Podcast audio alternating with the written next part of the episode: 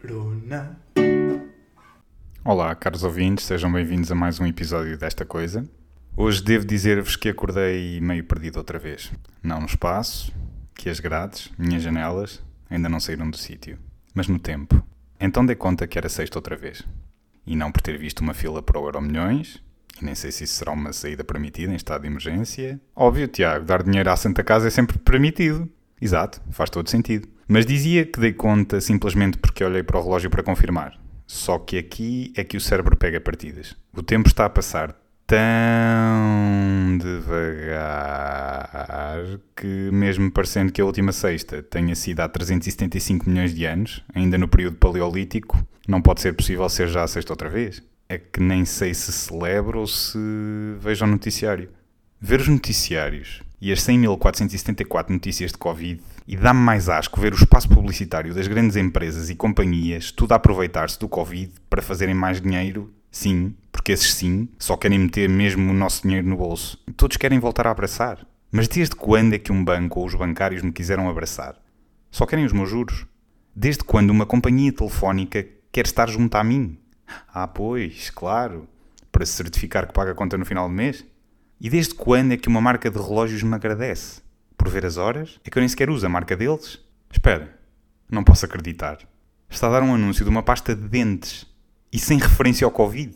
Uau! Obrigado! Vou então lavar os dentes e desligar a TV outra vez por mais 14 dias, quando recebermos a notícia de que o estado de emergência se prolongou outra vez. E entretanto fui tomar café, à rua e para desanuviar. Tirei um da minha máquina Nespresso, sim, é assim, quem ouviu entende, Vesti o meu fato de epidemiologista e fui-me sentar na paragem de autocarros mais próxima para arejar os pensamentos e ver a vida. E pensei, ou fui lembrado, barra convidado, a viajar. Não, o destino não importa. O importante é a viagem. E não vou voltar também. Não quero. Não quero voltar ao ponto de partida. Não quero voltar. Eu curto boa vida Antes que o. Agora, enquanto vou ali acabar a minha máquina de teletransporte, deixo-vos um pensamento bastante interessante que consegui naquela fonte de notícias espetacularmente fidedignas que são as histórias do Instagram e que, traduzindo e adaptando, e tomei a liberdade de inserir alguns parênteses para que se entenda melhor, fica mais ou menos isto: Adormecemos num mundo e acordamos noutro. E assim de repente, a Disney esgotou a magia. Mas o Peter Pan ainda está cá a fretar voos para a Terra do Nunca mas só para quem acredita. Paris já não é romântica, porque está a poupar na luz agora. Milão está fora de moda, porque ainda só fabricam máscaras em tons neutros e sóbrios. E Londres está adormecida, porque cada vez que o Boris Johnson fala aquele cabelo a baloiçar hipnotiza toda a gente. A muralha da China deixou de ser uma fortaleza. Hum, isso já foi há uns valentes milhares de anos. E Meca está vazia. Ah, o sindicato finalmente ajudou a que haja um horário de expediente justo beijos e abraços passaram a ser uma arma, sempre foram. E não visitar quem amamos passou a ser um ato de amor. Calma, não é o ato per se. Beleza, dinheiro e poder são agora inúteis. Hum, será? E não nos dão o oxigênio pelo qual agora lutamos. Hum, nunca deram também.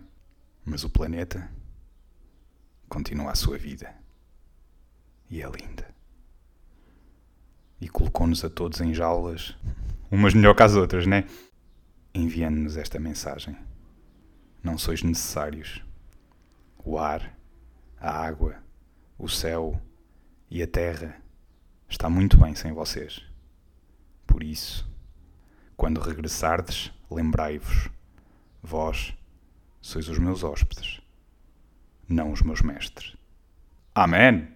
Desculpem não ter aqui a voz do Morgan Freeman, mas não queria colocá-lo em risco para narrar-vos isto, que eu acho que ele ainda consegue aguentar-se mais 387 anos, pelo menos. Tenho perfeita noção que aí isto valeria muito. Mas até que seja patrocinado para poder ter e partilhar essa viagem. Aguenta-te com isto, aguenta-te com isto, a culpa foi só tua. Tu é que querias. Na verdade, nem eu sei o que queria. Até já.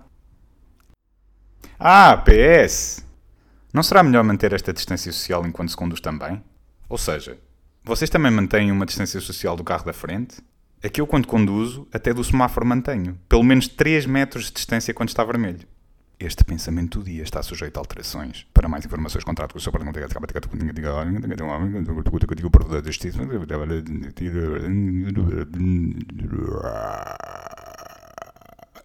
Não sei o que foi isto.